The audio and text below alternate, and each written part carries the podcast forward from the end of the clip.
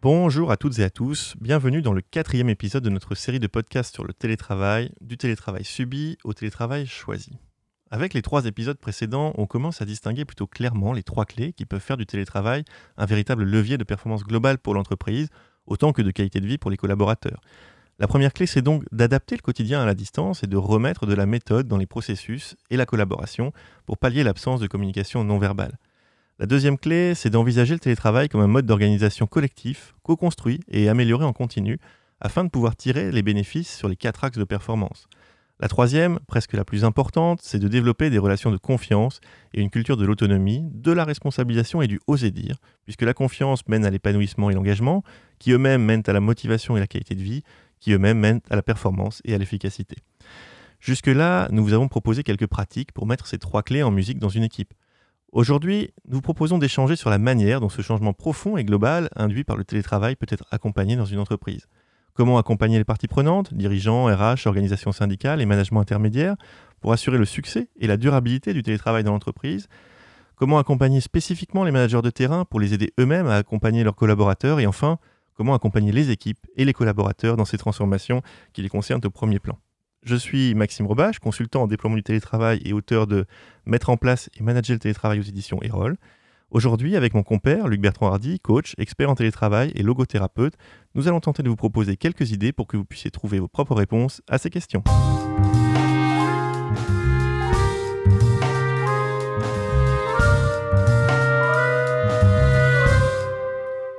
Salut Luc, comment vas-tu Et alors, première question, est-ce que tu as entendu que selon la commission d'enrichissement de la langue française, il ne faut plus dire podcast, mais audio à la demande? Ça a été publié au journal officiel. Salut Maxime, écoute, j'espère que tout va bien pour toi. Euh, effectivement, là, ça me fait rire ce que tu me dis parce que aussi on ne dit plus le Covid, mais la Covid. Euh, ça ne m'empêchera pas de continuer à dire le Covid euh, parce que c'est rentré dans nos mœurs. Alors effectivement, pour le terme podcast, tu sais, c'est un peu comme dans les cas où l'usage fait force de loi. Ce n'est pas parce qu'on décide quelque chose que cela va forcément entrer dans les us et coutumes du jour au lendemain. C'est comme pour le télétravail, ça s'accompagne. Ah oui, alors justement, aujourd'hui nous avons l'honneur d'accueillir dans notre podcast Martine Bordonnet, référente télétravail à Orange, qui accompagne le projet depuis qu'il existe dans l'entreprise, je crois que c'est 2009. Bonjour Martine, bienvenue et est-ce que tu peux nous en dire un peu plus sur ce qui fait que le télétravail est un sujet de prédilection pour toi? Bonjour Luc et Maxime. Je crois que ma formation initiale de sociologue démographe avant d'être RH y est sans doute pour quelque chose. J'ai un goût certain et un intérêt prononcé pour le télétravail ou plus généralement les nouveaux modes de travail car il nous sort de notre zone de confort habituelle et exige de notre part un re-questionnement permanent pour proposer de nouvelles alternatives aux questions qui nous sont posées par les salariés et les managers. À la fois sur la manière d'appréhender les questions relatives au travail, à son organisation et à nos modes de fonctionnement individuels et collectifs dans un monde aujourd'hui en perpétuel changement. Ce Big Bang actuel du télétravail, qui révolutionne notre monde du travail, bouleverse nos méthodes habituelles de travail, défie nos façons de faire établies. En fait, c'est un peu comme une porte d'entrée à l'échange et au débat sur les façons de travailler en général. Et pour moi, euh, ce qui est intéressant et passionnant, c'est qu'une pelote que l'on peut tirer à l'infini pour faire émerger de vraies questions sur ce que représente aujourd'hui le travail pour chacun, ce qu'il structure de la vie des personnes et du collaboratif explorer de nouveaux mondes de travail, accompagner les nouvelles façons de faire avec une compréhension de la place du travail dans, les entreprises euh, et des hommes dans les organisations, c'est passionnant et c'est très enrichissant pour quelqu'un qui travaille comme moi dans le domaine des RH. Merci Martine. Et, oui, on voit bien que pour toi, alors comme pour Luc ou pour moi, hein, d'ailleurs, le télétravail, ce n'est pas juste un mode de travail, c'est une sorte de conviction que finalement le rapport au travail peut être différent. Et manifestement, ça, ça nous tient à cœur, n'est-ce pas Luc? Oui, tout à fait, Maxime. Je voulais remercier aussi Martine pour son intervention. Euh, euh, ce que j'entends, euh, quelque chose qui me tient beaucoup à cœur, c'est faire émerger du sens. Voilà. Et dans ces nouvelles organisations, ce qui est important, c'est de pouvoir faire émerger du sens. Alors, l'une des étapes importantes que l'on veut, lorsque l'on veut déployer le télétravail dans une entreprise, et à plus forte raison dans un grand groupe, c'est d'abord de convaincre les dirigeants et ensuite le middle management. Sans vouloir généraliser, dans les grandes entreprises françaises, on devient dirigeant parce qu'on a un certain leadership reconnu, donc des convictions fortes sur beaucoup de sujets. Bref, sur le télétravail, les dirigeants sont soit contre, mais rarement indécis. Donc en général, on va rechercher un sponsor suffisamment influent pour avoir la liberté d'expérimenter le télétravail et de montrer à ceux qui sont contre tous les bénéfices qu'ils peuvent en tirer. Qu'en penses-tu, Maxime? Oui, alors je pense que tu voulais dire soit pour, soit contre, effectivement. Soit on est pour, soit on est contre, mais rarement indécis. C'est surtout vrai quand on est dirigeant. Et je pense que c'est fondamental d'avoir un, sponsorship hein, qui apporte à la fois les bonnes permissions et les bonnes protections à un projet télétravail. Martine, est-ce que tu peux nous en dire un peu plus sur comment ça s'est passé au début chez Orange? Alors, il est clair que la direction de l'entreprise, au plus haut niveau, doit être promoteur du dispositif pour lui donner une chance de se déployer, mais ça ne suffit pas toujours. Le télétravail, ce n'est pas simplement un déplacement de notre espace de travail, ça impacte de manière plus profonde nos façons de faire établies sur beaucoup de points. Notre manière de travailler individuelle et collectif, notre manière de manager, notre rapport au temps et à l'espace, nos routines de travail, notre relation aux autres. Bref, cela demande donc du temps, de la réflexion pour, pour repenser pardon, nos approches classiques et retrouver un équilibre global entre présentiel et distanciel. À Orange, nous avons signé notre premier accord télétravail dès 2009, époque un peu lointaine aujourd'hui où le télétravail présentiel était la norme et le distanciel une exception. Et il est clair que nos premières demandes de télétravail à l'époque émanaient principalement de salariés optant pour ce mode de travail pour des raisons médicales ou de salariés du système d'information, les premiers à l'époque à être équipés d'outils de mobilité. Euh, très bien. Et, du coup, euh, après ces demandes, est-ce qu'il y a eu besoin de convaincre le top management, les top managers, et comment est-ce que tu t'y es pris? Alors, nous avons structuré très tôt notre approche pour accompagner l'acculturation et le développement de ce mode de travail par tous, pour tous. Alors, tout simplement, déjà, nous avons lancé en 2015 une grande journée nationale dédiée au télétravail, mobilisant plus de 500 personnes en live sur plus de 30 de nos sites géographiques. Donc, nous avions une présence sur tout le territoire, métropole, dom-tom, pour échanger, partager, capitaliser sur les bonnes pratiques. Nous avons créé euh, la mission de référence nationale du télétravail que je porte. Nous avons également mis en place de très nombreuses formations dédiées au travail à distance, à la fois pour les managers et mais aussi pour nos collaborateurs. Nous avons créé une communauté dédiée au télétravail, nomadisme et management euh, à distance sur notre réseau social interne Plaza. Et aujourd'hui, nous avons plus de 1500 followers avec plus de 400 documents qui sont disponibles pour accompagner les équipes à la mise en œuvre de ce télétravail. Nous avons également dédié, euh, créé pardon, des outils spécifiques pour déclarer le télétravail occasionnel. Avec dès 2015, nous avons été assez innovants puisque nous avons mis en place aussi des push mail pollution qui sont générés automatiquement lorsque nous avons euh, des épisodes, des épisodes euh, de pics de pollution en France. Bref, toutes ces actions ont contribué à normaliser le télétravail qui s'est étendu peu à peu à tous les secteurs d'activité de l'entreprise, dans toutes nos couches de l'organisation, avec, à fin 2019, plus de 35 000 salariés qui pratiquaient le télétravail de manière régulière ou occasionnelle. Et c'est clair qu'avec la période de confinement, ce chiffre a aujourd'hui atteint plus de 60 000 personnes. Merci Martine. Alors effectivement, c'est des chiffres très, très intéressants et qui montrent l'ampleur du télétravail euh, à Orange. Ah, alors, une fois qu'on a suffisamment de, sponsors ou de soutien pour avancer sur le sujet, je pense qu'il y a un point à ne pas oublier, c'est le dialogue social.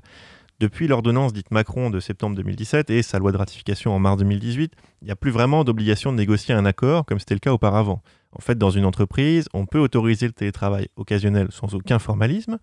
Et pour le télétravail régulier, si on prend le chemin le plus court proposé par la loi, une simple charte écrite par l'employeur et soumise uniquement à l'avis du comité social et économique suffit. Mais Luc, toi qui es spécialiste du dialogue social, est-ce qu'il y a des risques à aller aussi vite ou pas?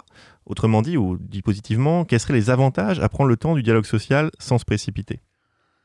C'est une très bonne question, Maxime. Effectivement, tu, rappelles à juste titre que maintenant, avec les nouvelles lois, euh, une simple charte euh, suffit pour effectivement mettre en place le télétravail.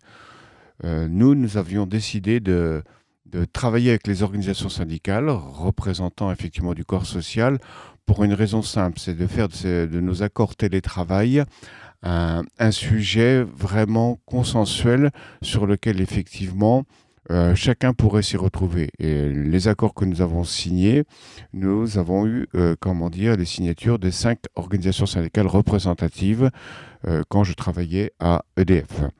Alors, ce dialogue social, me semble-t-il, permettre d'abord de trouver un équilibre entre recherche de performance, qui est légitime, et recherche d'une qualité de vie des salariés, afin de s'assurer que les droits contrebalancent des devoirs et inversement. Il veille aussi à ce qu'il y ait un véritable accompagnement, à la fois social et humain. Le sujet du télétravail est aussi l'occasion de faire maturer ce dialogue social dans l'entreprise grâce à un sujet plutôt consensuel où on ne sera pas dans la caricature de la lutte des classes, mais bien dans une co-construction. Et chez Orange, Martine, quelle a été la place accordée au dialogue social et comment cela se poursuit dans la durée? Alors, depuis la signature de notre premier accord télétravail en 2019, nous organisons dans le cadre des commissions de suivi euh, deux rencontres annuelles avec les partenaires sociaux pour faire à la fois un bilan quantitatif mais aussi qualitatif sur la qualité des actions qui sont mises en œuvre au sein d'Orange pour soutenir ce mode de travail. Nous sommes très attentifs au retour d'expérience qui nous remonte à la fois euh, du terrain via les référents télétravail, euh, mais également à travers les différentes enquêtes et sondages que nous lançons régulièrement, et bien sûr via nos rencontres avec les OS, donc les organisations syndicales, qui nous challengent en permanence pour améliorer nos dispositifs.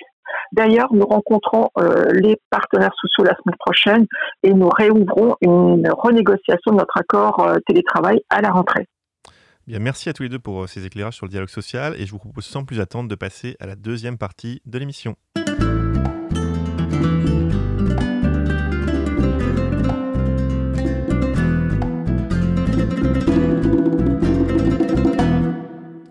Alors, maintenant que nous avons un cadre solide avec une direction qui soutient le projet, lui-même accompagné par un dialogue social constructif, comment accompagner les managers qui peuvent avoir des craintes et des questions tout à fait légitimes avant de se lancer? Luc?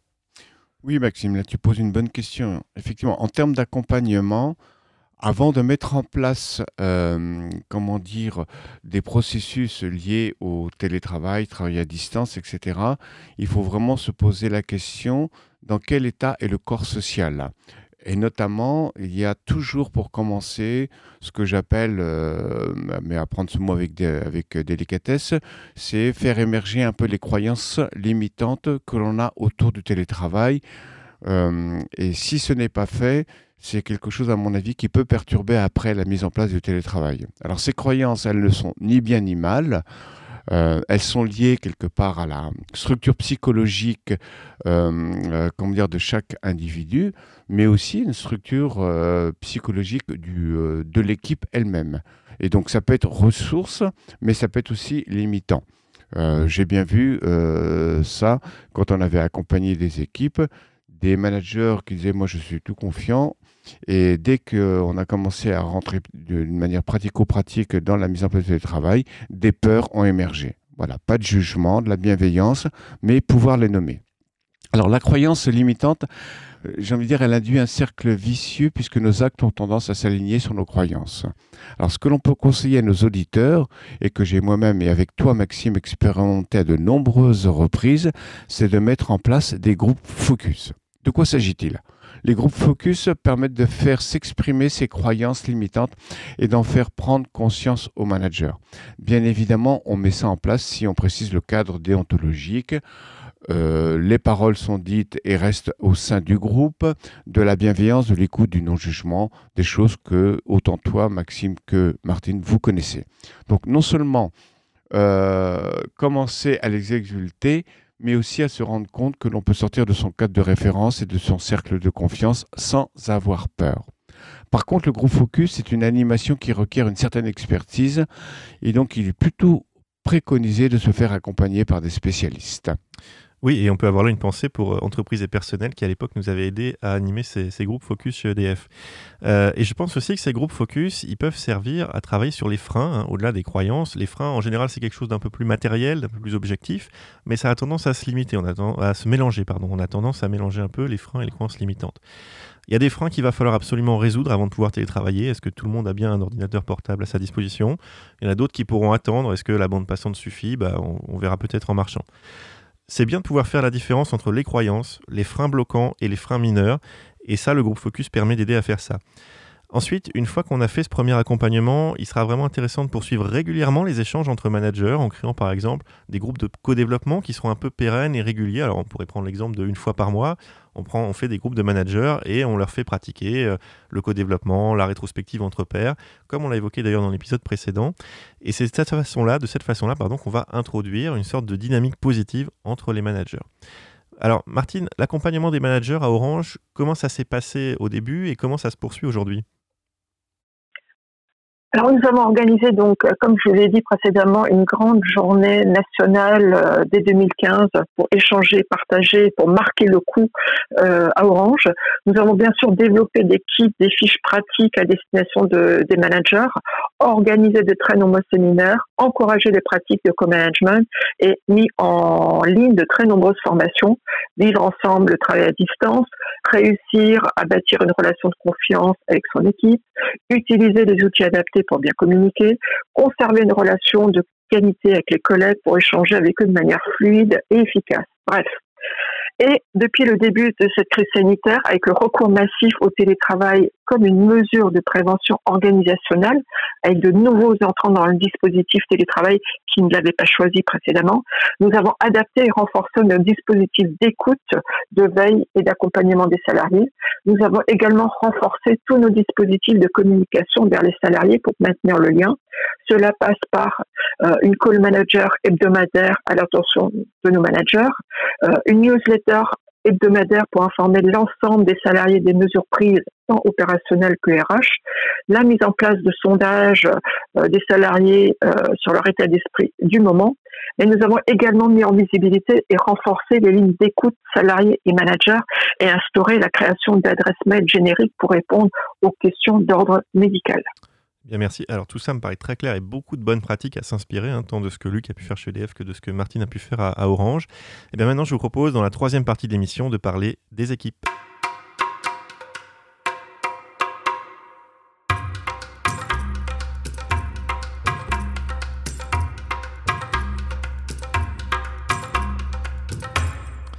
Alors, dans l'épisode 3, nous vous avions proposé de faire travailler l'équipe et son intelligence collective pour capitaliser sur l'expérience de la crise et co-construire le mode de fonctionnement en télétravail. Nous vous avions expliqué comment mener un atelier sur ce sujet-là. Le collectif, c'est fondamental, c'est certain. Mais il faut aussi réussir à accompagner quelque part les individus, les collaborateurs, qui, un à un, au sein de ce collectif, ont chacun une situation personnelle et professionnelle différente. Qu'est-ce qu'on peut faire, Luc, pour aider les collaborateurs dans les équipes à inscrire leur mode de fonctionnement individuel dans l'organisation collective?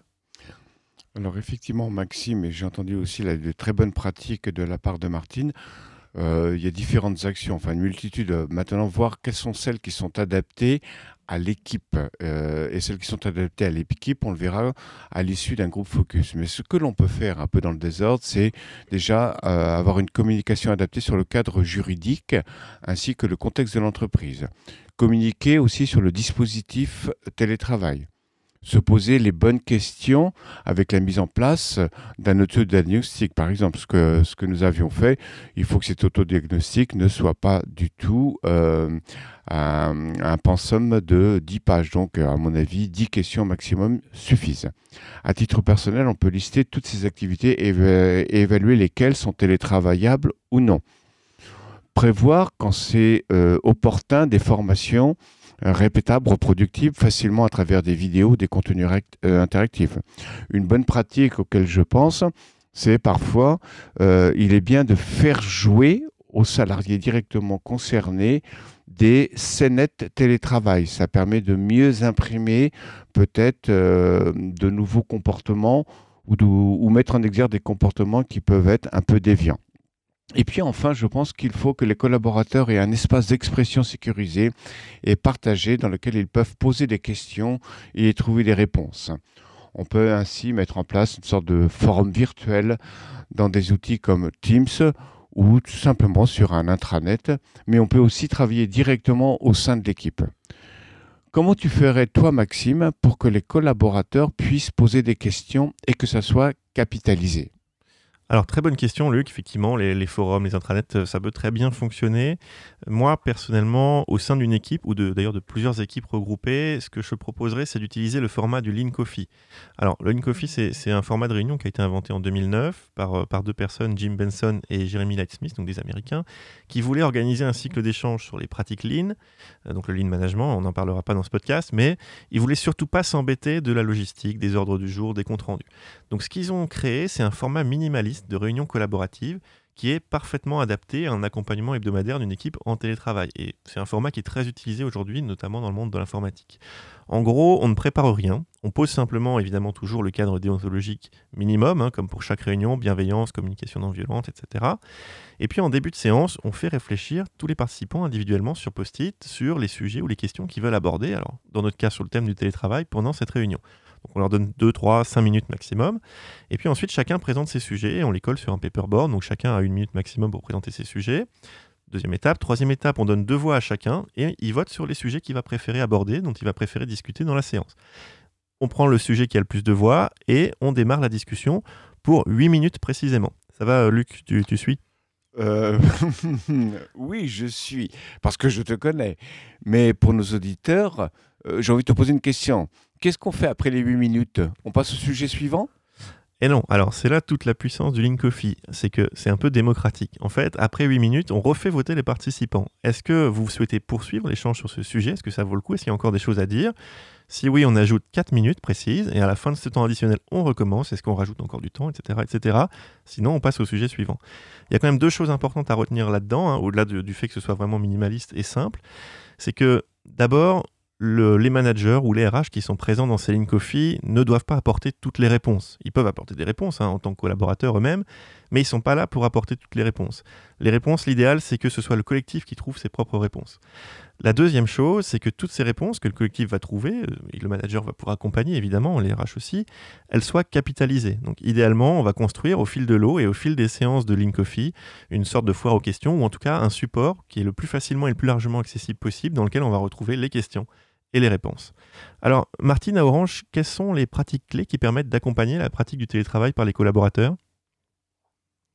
Alors, on est avant tout à l'écoute. À Orange, on encourage depuis toujours la prise d'initiative, la responsabilisation, l'entraide pour maintenir une bonne qualité de vie au travail, je dirais dans et hors mur. On est tous montés collectivement compétents, je pense, sur l'utilisation des nouveaux outils digitaux mis à notre disposition pour créer de la proximité tout en étant à distance. Mais au-delà de nos outils et pratiques habituelles, on a assisté lors de la crise sanitaire à l'émergence de très nombreuses communautés WhatsApp, de Skype Café qui se sont organisées naturellement à l'initiative des uns et des autres et démultipliées un peu partout. On a essayé tout simplement de prendre soin des uns et des autres par des appels téléphoniques ou en visio pour prendre des nouvelles et ne pas simplement parler que boulot avec une attention toute particulière pardon, prêtée aux salariés qui ont du jour au lendemain basculé dans le télétravail sans l'avoir choisi. Cela concerne des salariés, mais également nos apprentis alternants, euh, pas éligibles au télétravail au sens de l'accord. Bref, toute l'entreprise s'est mobilisée, chacun à sa manière, pour, pour permettre à chacun de trouver sa place et de contribuer pleinement à la sortie de la crise sanitaire, avec un retour à la normale, je dirais. Nous avons également lancé une plateforme interne, Let Me Help. Les salariés euh, en, situation de télétravail, euh, en sous-activité, euh, sur la base du volontariat, pouvaient ainsi se porter volontaires pour soutenir leurs collègues qui étaient, eux, en surcroît d'activité. Très bien. Eh bien, et n'oublions pas, hein, parce que tu tu l'as pas dit aujourd'hui, mais je t'ai déjà entendu le dire, que le télétravail, c'est pas forcément une solution pour tout le monde. Certains y trouvent leur compte, d'autres préféreront pas pratiquer le télétravail, en dehors évidemment des situations de crise pandémique. Et du coup, je pense que pour conclure un peu cet épisode, pour qu'un accompagnement soit vraiment complet et ne laisse personne sur le bord de la route, il doit aussi englober les non-télétravailleurs. Les non-télétravailleurs vivent autant que les télétravailleurs les changements d'organisation, les changements profonds que ça amène à la culture. Merci beaucoup Martine, merci Luc. Merci à vous. Euh, bah, moi aussi, j'ai envie de remercier euh, Martine. Euh, merci à toi, Maxime, d'avoir organisé ces podcasts. Donc, au revoir, Maxime, et rendez-vous la semaine prochaine pour le cinquième et dernier épisode. Nos émissions du télétravail subi au télétravail choisi sont disponibles sur une majeure partie des plateformes de podcast. Rendez-vous au prochain épisode et d'ici là, télétravaillez bien.